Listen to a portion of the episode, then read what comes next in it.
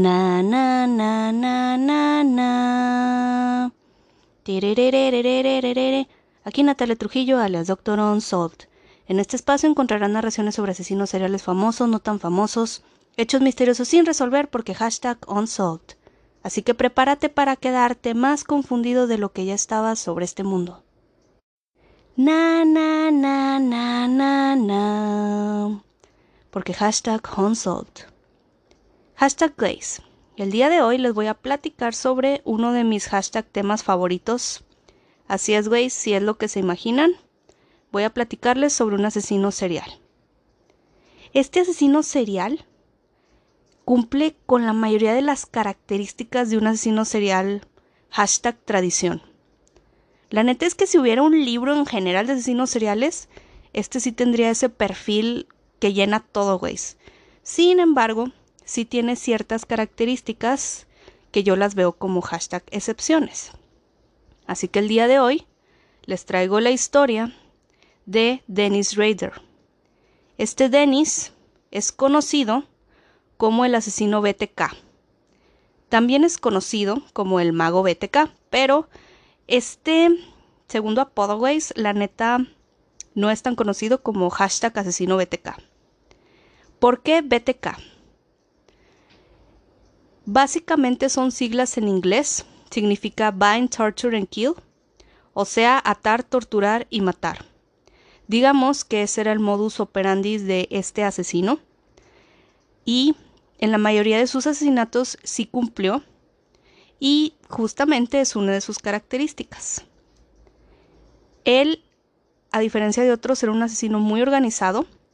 Creo que les he platicado antes al respecto. Generalmente se dividen en dos. Digo, hay muchas excepciones y como siempre hay variación. Por lo general son los asesinos organizados y los no organizados. Este cae en el campo de los organizados, güeyes. De hecho, es bastante característico, pero lo que me llama la atención es que no tiene un pasado como muchos asesinos seriales, güeyes. Cosa que en parte tiene algo en común, por ejemplo, con Ted Bundy. Aunque Ted Bundy sí tuvo ciertos hashtag issues, no tantos como otros tipos de asesino. Entonces, hashtag prosigo con la biografía. Dennis Ryder era el mayor de cuatro hermanos. Básicamente, siempre se sintió superior, güeyes. Y esta característica la va a tener desde niño. Dennis Rader nace en marzo de 1945. Su madre era Dorothea Mae Rader y William Elvin Rader. Como ya les platico, él era el mayor de cuatro hermanos. Sus hermanos y él básicamente se llevaban normal, güey. No hay muchos datos de su infancia, cosa que a mí me llamó mucho la atención. De hecho, quise investigar más porque quería saber cómo se formó él por todas las cosas que hizo. Pero en realidad no hay tantos registros ni hay tantas fuentes. Aparentemente, este Raider tuvo una infancia hashtag normal dentro de lo que cabe. La característica que mencionan es que sus padres trabajaban muchas horas y no les ponían tanta atención a sus hijos al llegar a casa. En este punto, el mismo Dennis describe que él se sentía ignorado totalmente por su madre. O sea, aunque básicamente era ignorado por ambos padres, él empieza a desarrollar cierto resentimiento únicamente contra su madre. Entonces, hashtag punto importante, hashtag foco rojo. Este punto en el que él se siente ignorado por su madre, pienso que sí tiene que ver con las cosas que hizo. Sin embargo, Grace, la neta es que para toda su personalidad, siento que falta. Pero este es el punto que todas las fuentes señalan. Básicamente él quería más atención y sí lo creo porque era una persona narcisista. Y bueno, guys, en un rato les platico un poco sobre hashtag su perfil. Desde niño, y esto él mismo lo dice en sus propios testimonios. Él tenía fantasías sexuales sádicas, güey. Empezó, como muchos asesinos, maltratando animales, matándolos. De hecho, él en su hashtag vecindario de, era famoso entre los niños porque él asesinaba animales sin razón y los torturaba. Básicamente, desde pequeño también, y él mismo dice, güey, en sus testimonios, hay chingos de videos en YouTube hablando sobre que tenía fantasías sádicas, güey, sexuales, en las cuales él, digamos que se imaginaba mujeres torturándolas, las atrapaba y las veía como, digamos que personas indefensas. Entonces, como la mayoría de los asesinos, él empieza con sus fantasías y en algún momento él intenta hacer realidad estas fantasías. Hashtag, sin embargo, a pesar de que sí es un asesino y ciertas fantasías sí las, digamos que materializa, hay ciertos actos que no tuvieron sentido, ¿veis? Pero les iré platicando dentro de este mismo pedo. Y bueno, él básicamente era sádico, era una persona totalmente agresiva y desde su infancia, así como él mismo señala, y de hecho hay bastantes testigos vecinos que dicen lo mismo, maltrató animales, mató animales sin razón y empieza a desarrollar estas fantasías que les platico y también ciertos hashtag fetiches. Él le gustaba el boyerismo, güey, le gustaba espiar, le gustaba la asfixia, güey, y hashtag punto importante. Desde niño le gustaba ponerse ropa de mujer. Hashtag otro punto importante, hashtag foco rojo. Desde niño, güey, él espiaba mujeres, o sea, sus vecinas, mientras él vestía ropa de mujer. Inclusive ropa interior de mujer que él mismo robaba, güey. Mientras estaba espiándola, se masturbaba con esa misma ropa y muchas veces, güey, se ató a sí mismo las muñecas y el cuello, güey. Él mismo se ahorcaba mientras las espiaba. Güey, desde niño hacía estos actos. Ahora, por eso quise indagar más en su hashtag biografía. ¿Cómo llegó a tener estas fantasías? ¿Cómo llegó a espiar vecinas, güey, siendo niño? O sea, güey, les digo, los registros dicen que básicamente los papás estaban en su pedo. Pero aún así, güey, es como que es un niño y yo entiendo que en aquella época, pues casi todos los niños andaban ahí por la calle, ¿verdad? Sin embargo, estos testimonios, la neta, me parecen hashtag increíbles. Pasaron los años y él, a pesar de que esto era una rutina para él, sí tuvo, digamos que unos momentos en los cuales no hacía estas cosas. Esta es otra característica de él. Él cometió en un periodo de tiempo muchos asesinatos y después tenía periodos en los cuales no hacía absolutamente nada. Esto también es característico de algunos asesinos, güey. Hashtag punto importante. Este Dennis Rader también tomaba fotografías de sí mismo, güey, vistiendo ropa de mujer. Y en varias fotos, de hecho esto es evidencia de la policía, güey, él está vistiendo y usando una máscara de mujer, güey. O sea, es como una máscara femenina. Y aparte de todo, él está atado, güey. Tiene fotos en un árbol mientras él está colgando, güey. Él está vistiendo un, o sea, ropa de mujer. Esta máscara. Y aparte, güey, está atado. O sea, imagínense este pedo en los años 70, 80, cuando estaban esas cámaras, casi creo que el tripié y todo ese pedo, güey. Y este ser humano está tomándose fotos mientras está ahorcándose con una máscara femenina y básicamente con ropa de mujer. Claro que en sus testimonios posteriores él iba a hashtag explicar este pedo. Estas fotos y estos videos que tiene de él mismo, él explica que él pretendía ser sus propias víctimas y para él era parte de su fantasía sexual. O sea, él quería tener esas víctimas, güey. Él quería básicamente hacer eso con sus víctimas. Pero lo intentó primero con él mismo. Esto también me parece interesante. Es otra, digamos que característica de él, que pues básicamente es diferente a otros asesinos. Hashtag, aunque no lo crean, guys, él muchos años escondió estas fantasías y estas acciones. O sea, güeyes, esto es lo que no entiendo. Hay muchos asesinos seriales que tienen una familia normal, digámoslo así. Y en el sótano tienen un chingo de evidencia, tienen un chingo de trofeos de sus víctimas, fotos, noticias y la familia nunca se entera.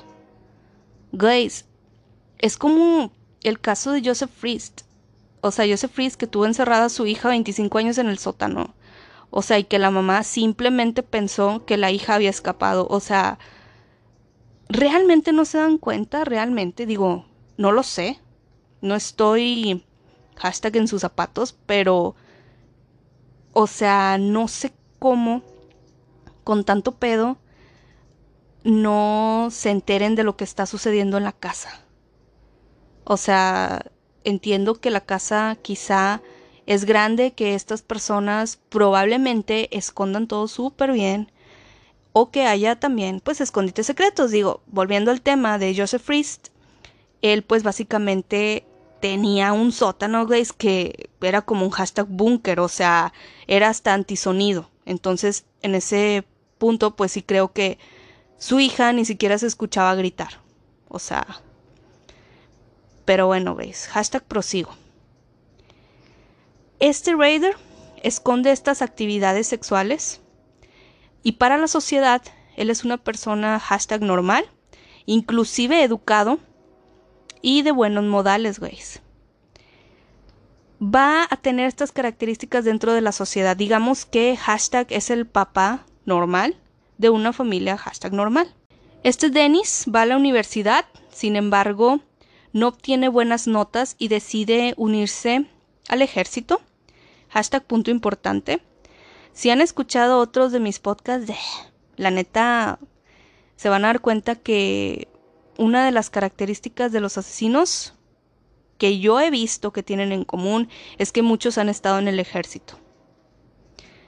Ahora, posteriormente a esto, él no dura tanto en el ejército, guys empieza a buscar trabajo, se casa con Paula Dist en 1971 y tienen dos hijos, Kerry y Brian. Posteriormente, al tener a sus hijos, asiste a una universidad y obtiene un título asociado en electrónica en 1973. Luego, en 1979, se gradúa en licenciatura en ciencias y se especializa, hashtag coincidencia de en administración de la justicia. Sí, güeyes, o sea, yo no sé cómo alguien como él se puede especializar en administración de justicia. Pero bueno, güeyes, hay muchas cosas porque hashtag consult, así como Ted Bundy era psicólogo. Bueno, hashtag prosigo. Raider trabaja inicialmente como ensamblador en una compañía. Posteriormente empieza a trabajar en una compañía de servicios de seguridad en un periodo de 1974 a 1988 hashtag aproximadamente. Su trabajo consistía en instalar alarmas de seguridad porque hashtag ironía era parte de su trabajo y hashtag irónicamente había muchos propietarios preocupados por los asesinatos de BTK. Glaze, imagínense esto, o sea, el asesino BTK instala una alarma de seguridad en tu casa, güey. O sea, tú la estás contratando porque en esa época este asesino estaba al máximo en sus crímenes, güey, y justamente va a instalarte su alarma de seguridad, porque hashtag Unsolved es otro de los misterios de la vida, güey. Raider continúa trabajando hasta que sube a ser supervisor de operaciones de campo en el mismo trabajo, guys. Y posteriormente empieza a trabajar en otra área haciendo censos federales en 1990. En 1991, Raider empieza a trabajar en otra compañía. Esta compañía estaba encargada del control de animales, zonificación, entre otras tareas. Hashtag foco rojo, hashtag poner atención.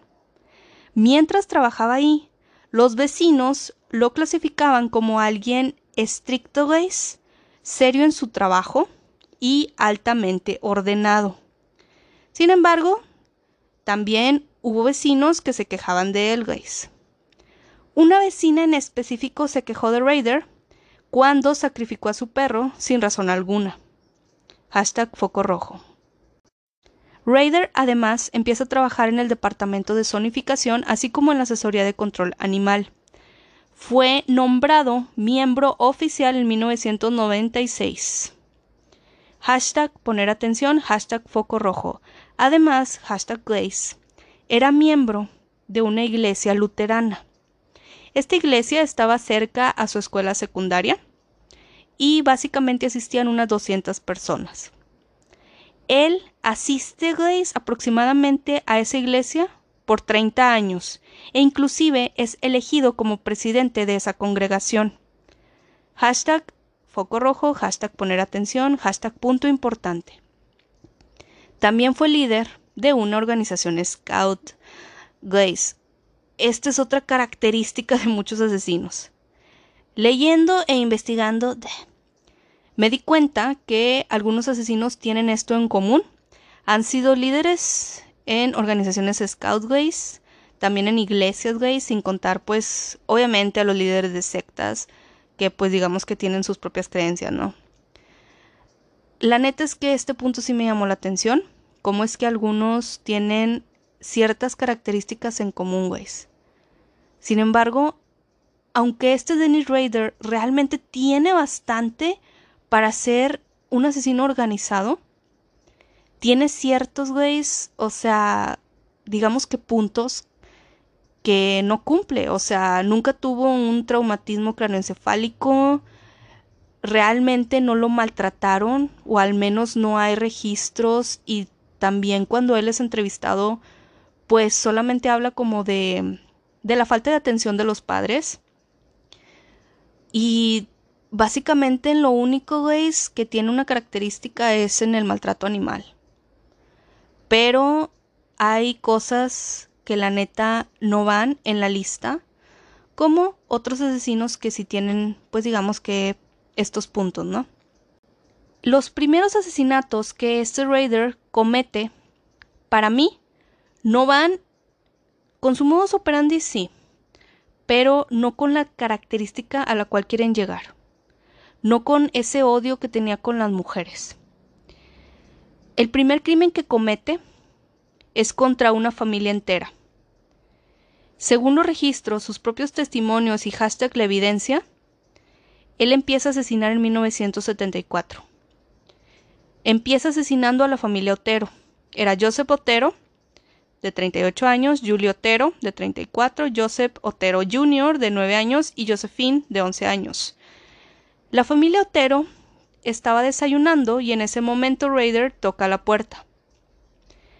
Cuando abren, de hecho, según los testimonios, la niña es la que abre la puerta. El asesino BTK simplemente le apunta con un revólver. Joseph, que era el padre, simplemente pensó que era un robo normal. Sin embargo, Dennis no le interesaba robar. Dennis espiaba. Siempre va a espiar antes a sus víctimas. Va a planear cómo las va a atacar, el día que las va a atacar y básicamente qué materiales va a utilizar. Raider los ata uno a uno en unas sillas. Empieza con el padre y termina con la hija. Los ata. Empieza a torturarlos, hashtag psicológicamente, simulando violar a la hija y al hijo de la pareja. Posteriormente, les coloca una bolsa de plástico en la cabeza y ata a su cuello una cuerda que él mismo traía para que se asfixiara, güey. La segunda víctima fue la madre. Raider se masturba en ella mientras los niños lo observaban y posteriormente la estrangula ante la mirada de ellos. La niña la estrangula con una soga y posteriormente al hijo. En algún punto Raider nota que el matrimonio sigue con vida, por lo cual nuevamente estrangula a la mujer y pone bolsas de plástico en las cabezas de padre e hijo. Todos murieron asfixiados. En el momento en el que se disponía a escapar de la escena, notó que la niña seguía viva, por lo cual baja al sótano y termina de estrangularla. Posteriormente se masturba, por lo cual se encuentra semen en el muslo interno de la niña, güey. Hashtag evidencia. Esta evidencia va a ser súper útil en un futuro, güey. Tal vez no en ese momento, porque básicamente eran los años 70, güey, y no había mucha evidencia ni cómo estudiarla. Pero esta evidencia será guardada y como les digo, posteriormente será útil. Ese mismo año, este Dennis ataca de nuevo. Sin embargo, no es a una familia entera. Esto a mí me causa mucha curiosidad, güeyes. ¿Por qué asesinar a una familia entera? Los estuvo espiando días. Se aprendió su rutina. Planeó perfectamente los asesinatos y cómo los iba a matar. Claro que este pedo es de índole sexual, güeyes. O sea, él de alguna manera tiene algo sexual en todo este pedo. Pero todas las demás víctimas, la mayoría son mujeres, güey. De hecho, básicamente asesina a dos hombres. Hubieran sido tres, pero hashtag uno sobrevive. El siguiente crimen fue a Catherine Bright, de 20 años, y a su hermano. El 4 de abril de 1974, aproximadamente a la una de la tarde, Catherine y su hermano Kevin entran al departamento de Catherine. Ahí dentro, Grace, se encontraba BTK. Lo sorprende con un arma. Obliga a Kevin a atar a su hermana para luego llevarlo a él a otro cuarto. Raider intenta pasar una cuerda por el cuello de Kevin. Sin embargo, él intenta defender a su hermana y asimismo, hashtag atacando a Raider. Empiezan a luchar, Grace. Básicamente Kevin está ganándole a golpes alcanza el revólver de BTK, pero cuando intenta dispararle al estómago, el arma falla. En este punto en el cual hashtag se distrae, Raider lo golpea, le sustrae el arma, le dispara dos veces en la cara, guys, hashtag poner atención, y le saca el seguro. Kevin pues no sabía utilizar armas, guys, no sabía que el arma tenía un seguro. Entonces el BTK que era alguien experimentado, pues sí supo qué pedo. Pensando que Kevin había muerto, Raider vuelve al cuarto donde estaba Catherine, la golpea tres veces en el abdomen para luego escapar. Kevin Grace estaba vivo aún. Se arrastra hasta la calle, donde un conductor lo lleva al hospital. En ese momento la policía llega al departamento Catherine estaba con vida. Sin embargo, ese mismo día fue declarada muerta. Hashtag poner atención. Kevin es uno de los sobrevivientes del asesino BTK. Sí, sobrevivió Grace con dos disparos en la cara Grace. O sea, nunca se dejó. Entonces él básicamente es uno de los testigos que ayudó en este pedo. Ahora, entre 1974 y 1977, no hay registros de que este BTK haya cometido crímenes, güey. él sí tuvo, digamos que, periodos congelados en los cuales por alguna razón no cometía crímenes. Pienso yo que muchos asesinos hacen esto pues para evitar sospechas. En 1977 vuelve a cometer otro asesinato. Esta vez es contra Shirley Bryan, de 26 años de edad. Shirley era madre de dos niños y una niña pequeña. Raider toca la puerta. Uno de los niños abre y básicamente, así como en el primer asesinato de la familia Otero, entra un hombre con un arma. Después de entrar, Raider encierra a los tres niños en el baño. Minutos más tarde ata y asesina a la mamá, la estrangula con una cuerda, le coloca una bolsa en la cabeza y se masturba. Los niños sobrevivieron, guys, supuestamente porque suena el teléfono.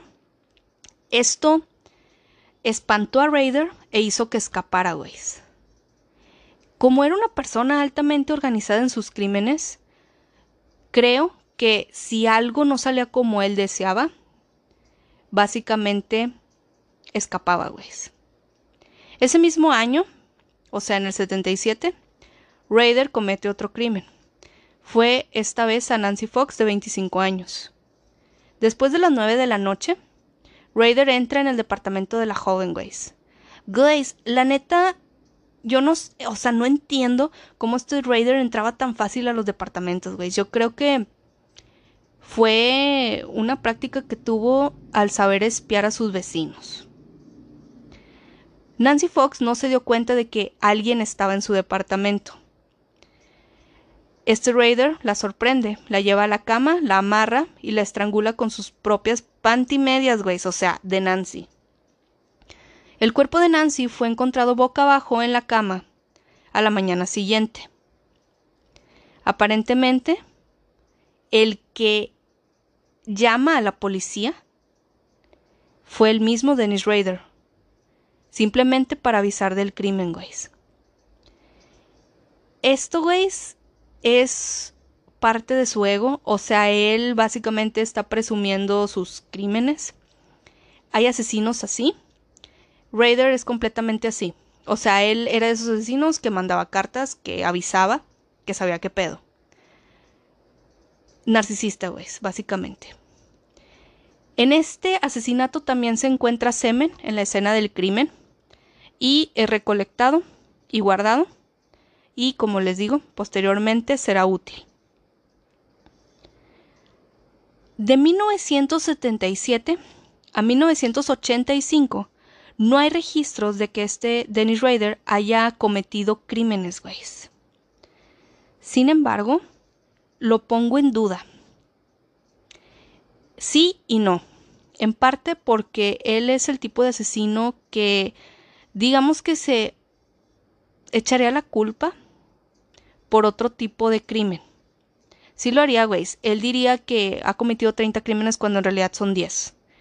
Pero sí tiene bastantes momentos congelados. Creo que es parte de su trastorno obsesivo compulsivo. Él tenía ese trastorno en los cuales tenía que tener ciertos momentos de, digamos, de no cometer crímenes.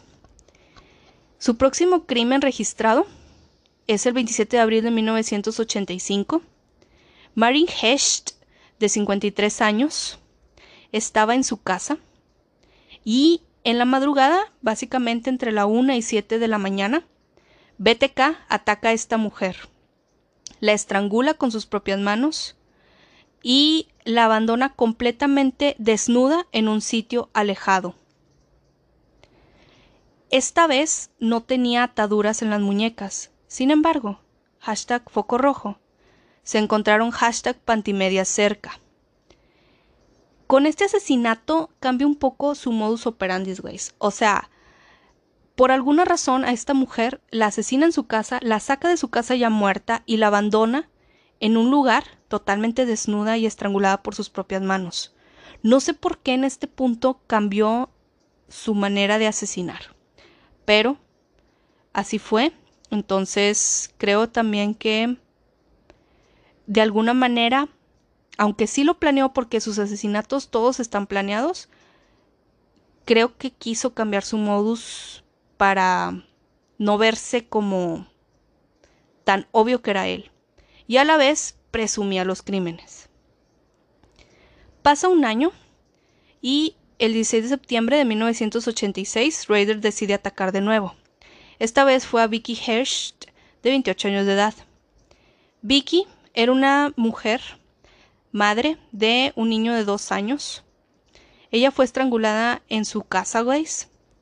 Su cuerpo sí fue dejado ahí mismo. Y básicamente el niño sí sobrevive, güeyes. Su esposo comienza a investigar qué pedo y contrata detectives privados al respecto. Sin embargo, todos estos crímenes van a estar congelados básicamente por unas dos décadas.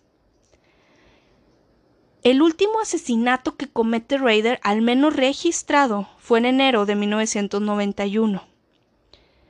Este asesinato fue a Dolores Davis de 62 años. Esta mujer fue secuestrada de su casa, fue estrangulada y su cuerpo fue totalmente encontrado bajo un puente, güey, desnudo y también sin ataduras, pero estrangulada. Estrangulada con sus manos, güey. No sé, güey, qué tenían en común estas dos víctimas. Yo pienso que la edad, porque Marine, quien fue encontrada desnuda en un lugar lejano, y Dolores, que también fue encontrada en otro lugar fuera de su casa en un puente, tenían 53 y 62 años eran más maduras que otras víctimas, entonces pienso que tal vez es una característica en común que tenían.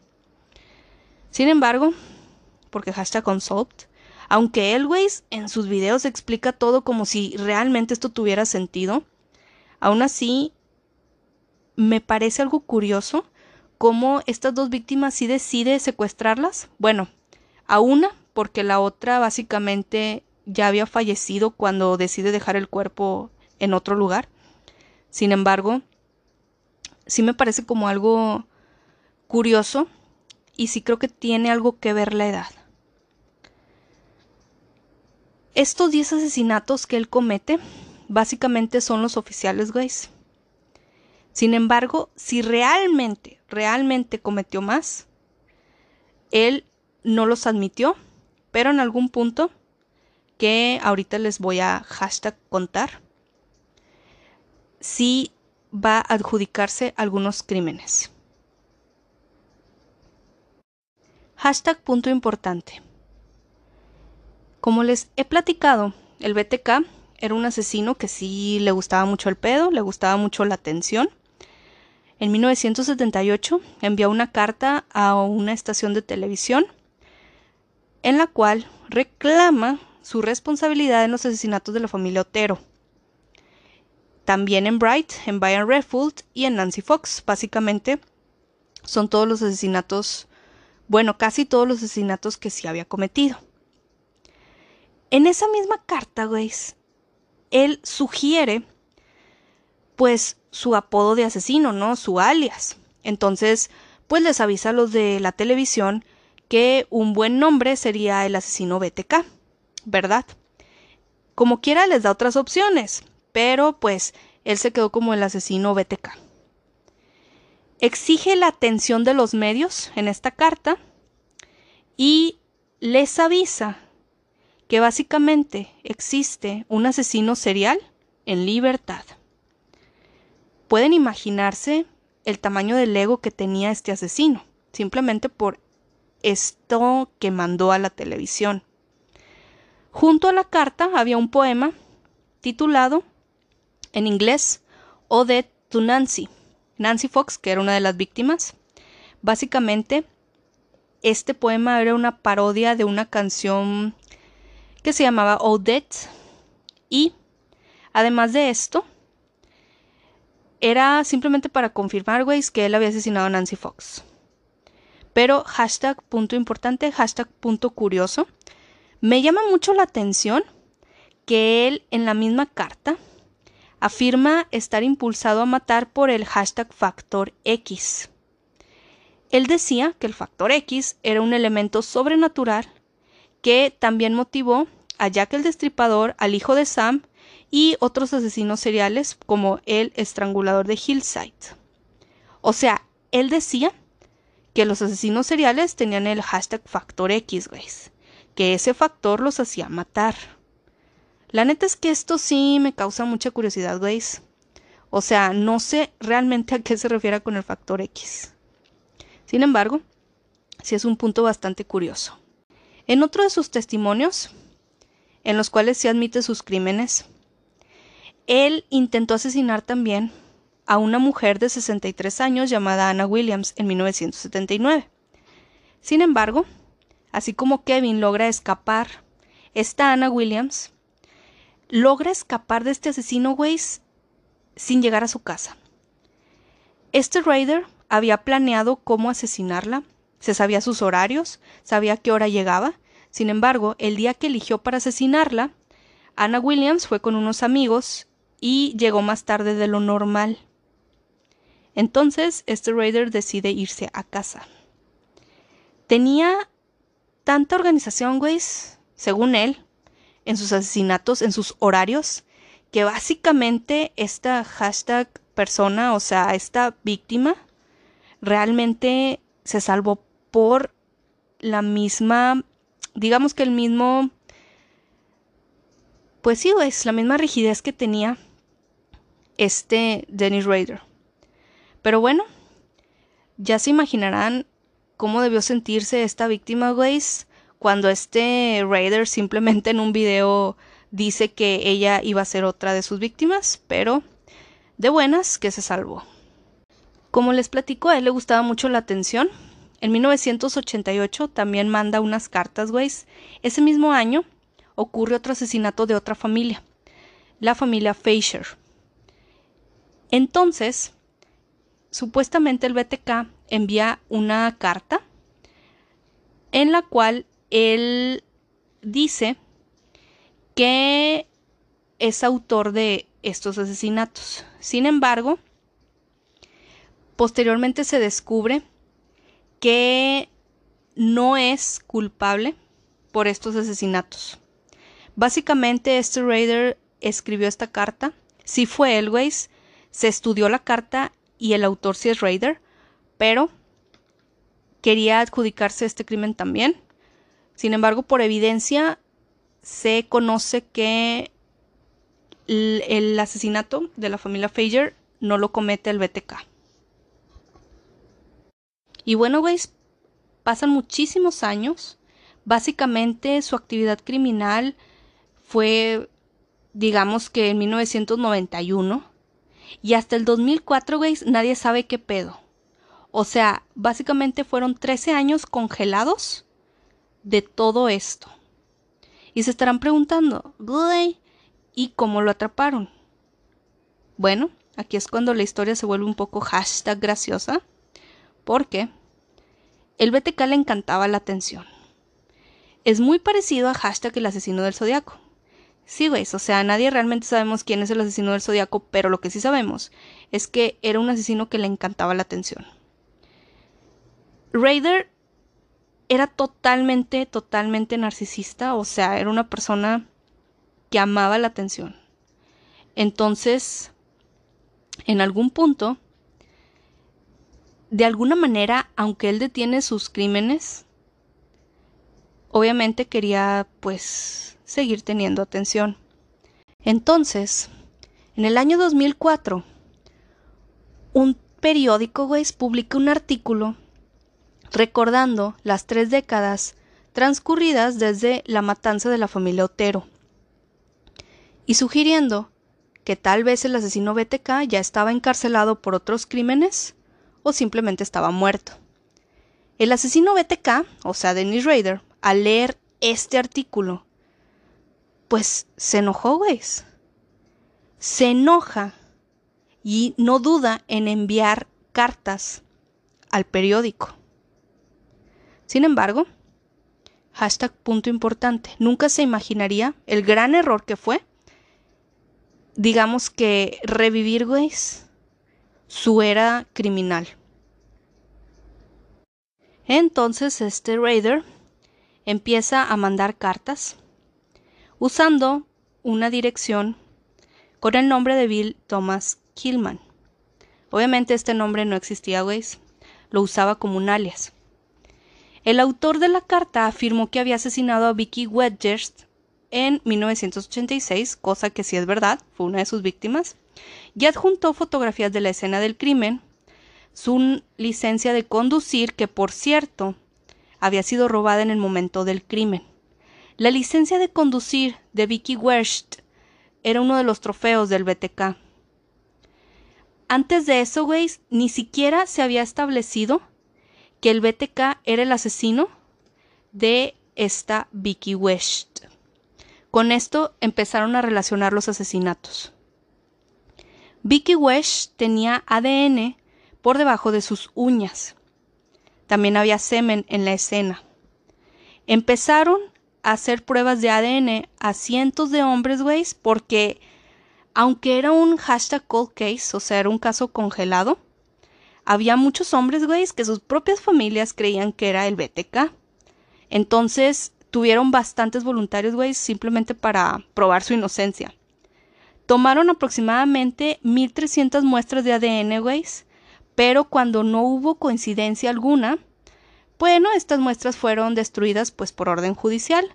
Sin embargo, creo que fue un avance, güey, simplemente por simplemente por buscar de nuevo pues al asesino serial, ¿no?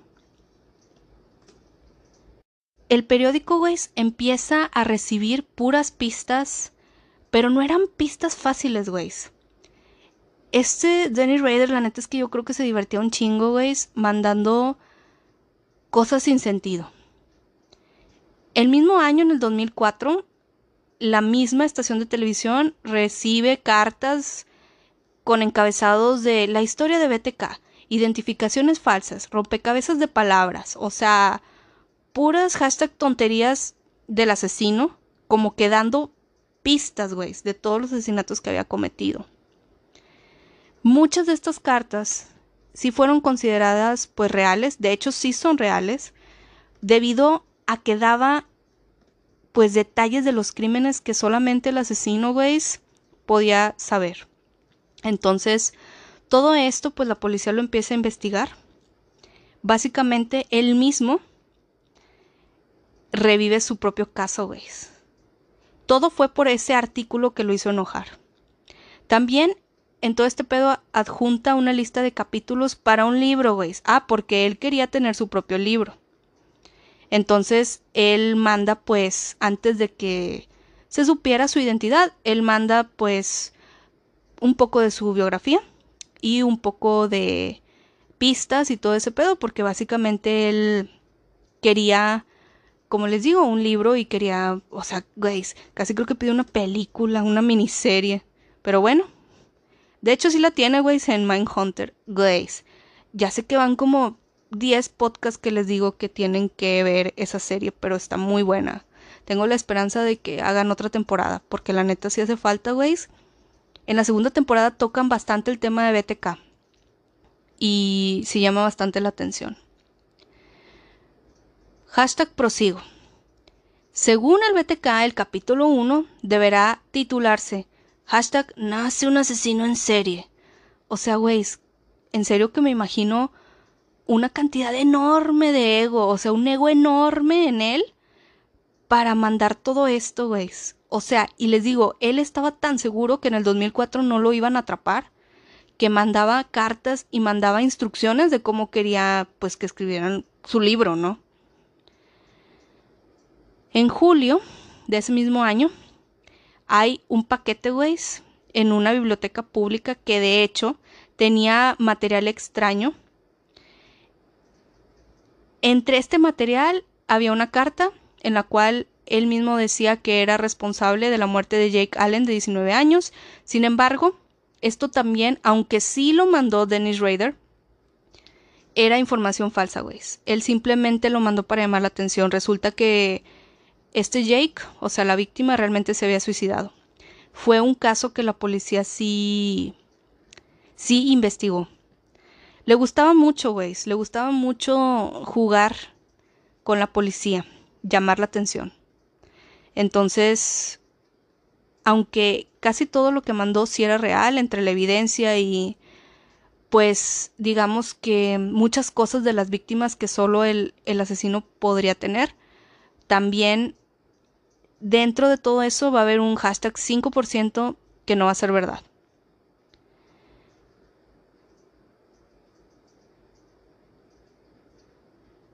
Y bueno, hashtag prosigo. Otro sobre que envía en el 2004, en el mismo año, guys, básicamente estuvo chingando a toda la estación de televisión todo el año. Mandó imágenes de terror, de esclavitud de niños y un poema que amenazaba la vida del investigador principal de su caso. O sea, puras cosas, güey, que la neta eran como para dar miedo. Pero para mí lo principal con él era que quería un chingo de atención. O sea, ese era su pedo. En el mismo año, la policía recibe otro paquete de parte de BTK. Este otro paquete contenía una licencia de conducir de Nancy Foxways, que también fue una de sus víctimas, que también fue robada en la escena del crimen, y también junto a esta credencial había una muñeca una muñeca, güey, que estaba simbólicamente atada de manos y pies y tenía una bolsa de plástico sobre la cabeza.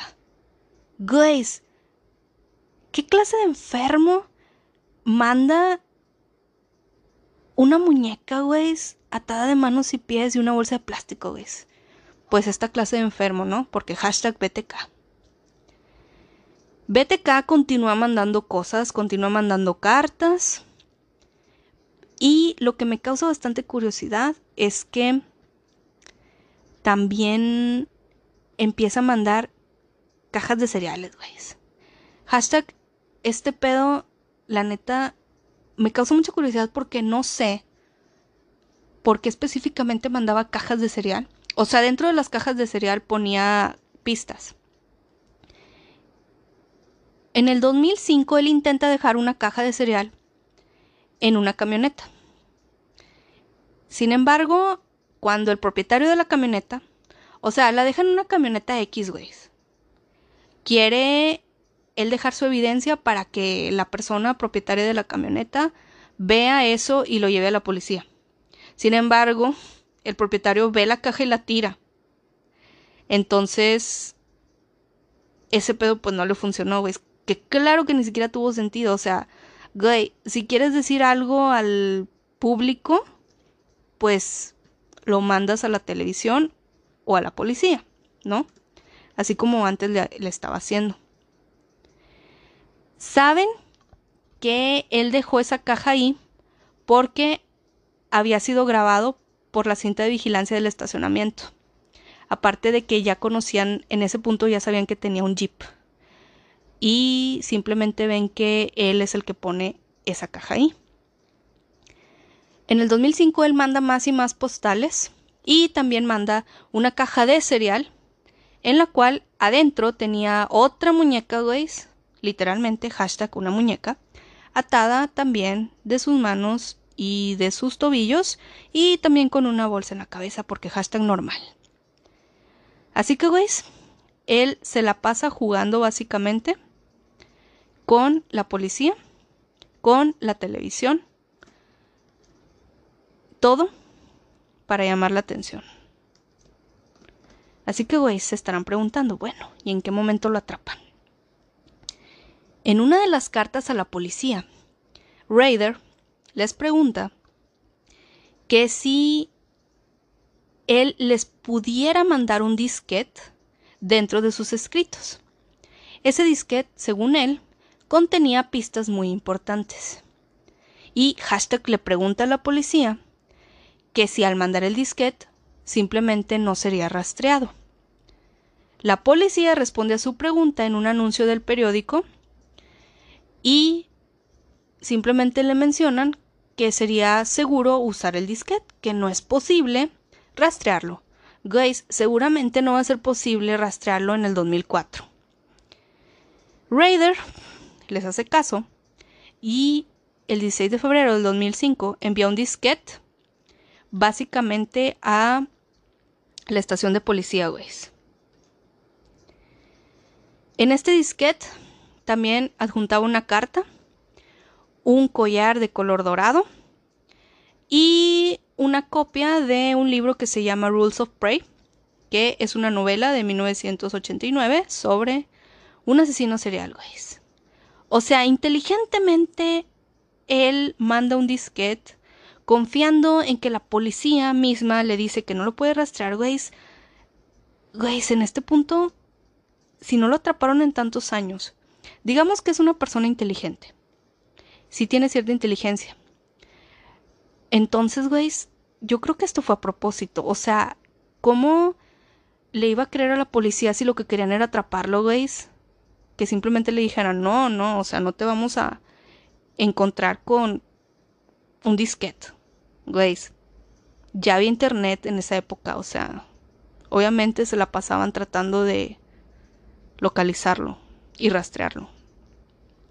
Al recibir el disquete, obviamente lo rastrean, se hace una búsqueda intensa por internet y encuentran que la persona dueña del disquete se llamaba Dennis Rader.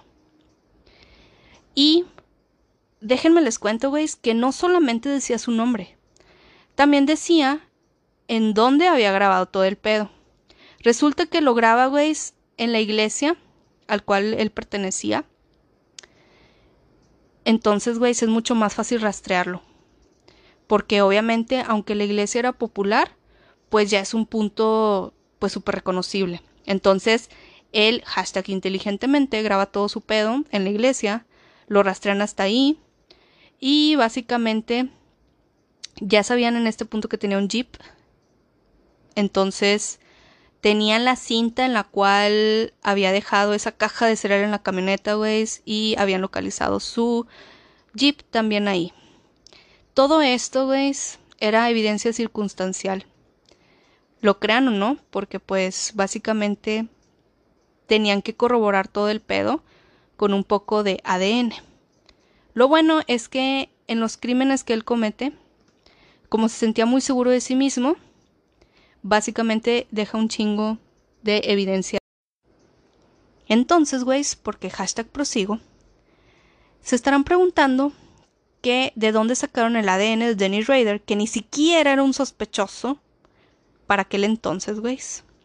La policía obtiene una orden para probar una prueba de la hija de Raider en su universidad. Ella se había realizado ahí un papá Nicolau, güey, y algunas pruebas básicamente de sangre.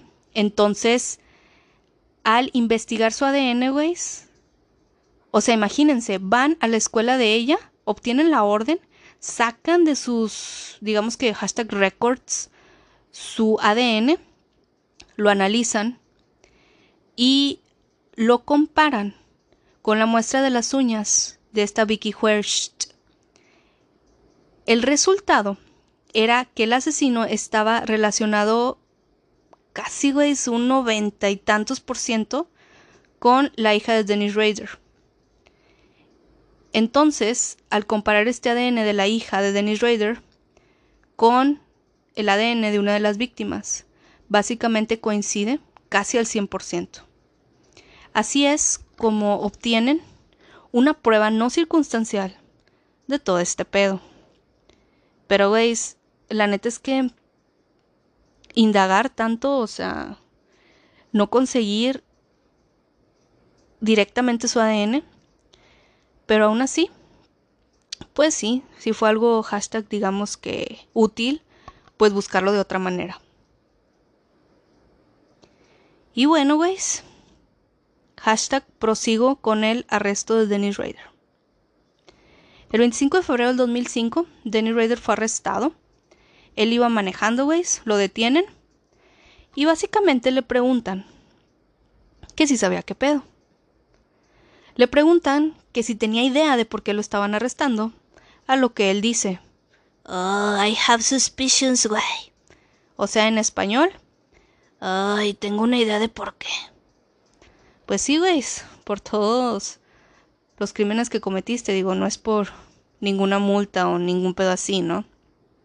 Y bueno, empiezan a investigar tanto la casa de Raider como la evidencia de su computadora, las fotos, todo ese pedo, güey. O sea, la neta es que ya, más que circunstancial, ya tenían básicamente todos los elementos para arrestarlo. El mismo año fue sentenciado a 10 cadenas perpetuas. Todo este pedo fue porque en 1994 se había quitado la pena de muerte, güey. De hecho, ellos buscaron crímenes antes de este año para ver si podían darle la pena de muerte, sin embargo ya no aplicaba. Entonces se queda con lo máximo que es una sentencia por cada crimen oficial que él cometió. Y bueno, güey, como se podrán imaginar, la esposa de Raider estaba altamente sorprendida sobre este pedo. De hecho, se volvió muy inestable psiquiátricamente al descubrir todo esto. La hija de Raider, la neta es que tampoco tenía idea al respecto. De hecho, ella ha salido en videos hablando que ella tuvo una infancia bastante normal, que ni siquiera podía sospechar de su papá, aunque era una persona muy estricta, ella sí, sí señala esto, güey. En un testimonio de hace poco, ella ha dicho que lo perdona, pero, güey, pues yo creo que todo el trauma, o sea, la hija pues sí tiene una relación con él, sí lo visita y todo el pedo. Sin embargo, este Danny Raiderways, la neta es que en el juicio, por ejemplo, él supuestamente se disculpa, güey. Es un video de 30 minutos en el cual él está disculpándose por todo lo que hizo, güey, pero lo hace de una manera tan fría que inclusive el fiscal del, o sea, del caso, lo vio más como un robot, o sea, algo que nada que ver. De hecho, él, él da el testimonio de que parecía que estaba hablando, güey, hashtag en la academia, o sea, entonces, básicamente se ve súper frío. Y bueno, güeyes, él en la actualidad está cumpliendo sus 10 cadenas perpetuas.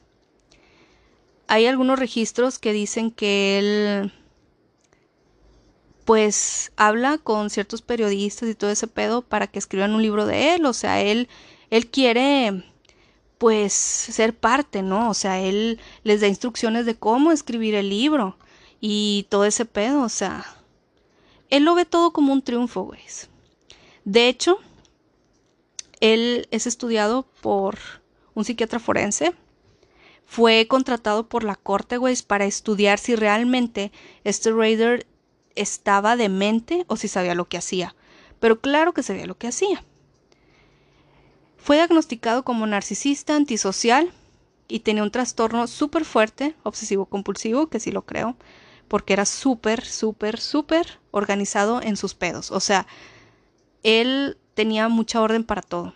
Si una de sus víctimas se tardaba más de lo que él esperaba, ya dejaba de ser una víctima para él. Y, o sea, así como una de las víctimas que iba a ser, pero llegó más tarde de lo que él pronosticó, y pues valió madre, ¿no? De buenas. Él observa, o sea, el psiquiatra forense, que este Raider tiene una imagen de sí mismo, güey, como si fuera alguien súper especial. Él se ve como único, súper especial. Tiene casi creo que un complejo, güey, o sea, sobre él mismo. Increíble. O sea, él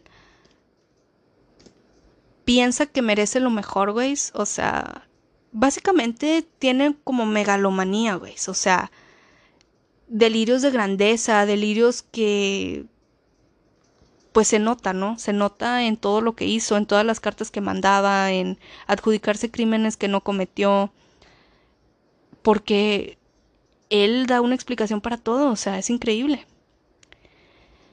También tiene otro cierto punto, él patológicamente necesita recibir atención y admiración. Además de que tiene una estructura muy rígida, o sea, para organizar las cosas. Y obviamente no tiene empatía por nadie.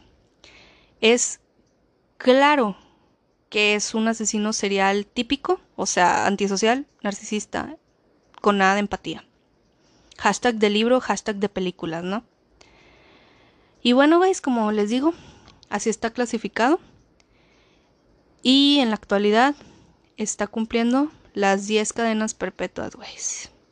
Y también está planeando, pues, cómo va a salir su libro, ¿no? Porque hashtag consult. Y bueno, guys, esa fue la historia del asesino serial BTK, también conocido como Dennis Rader.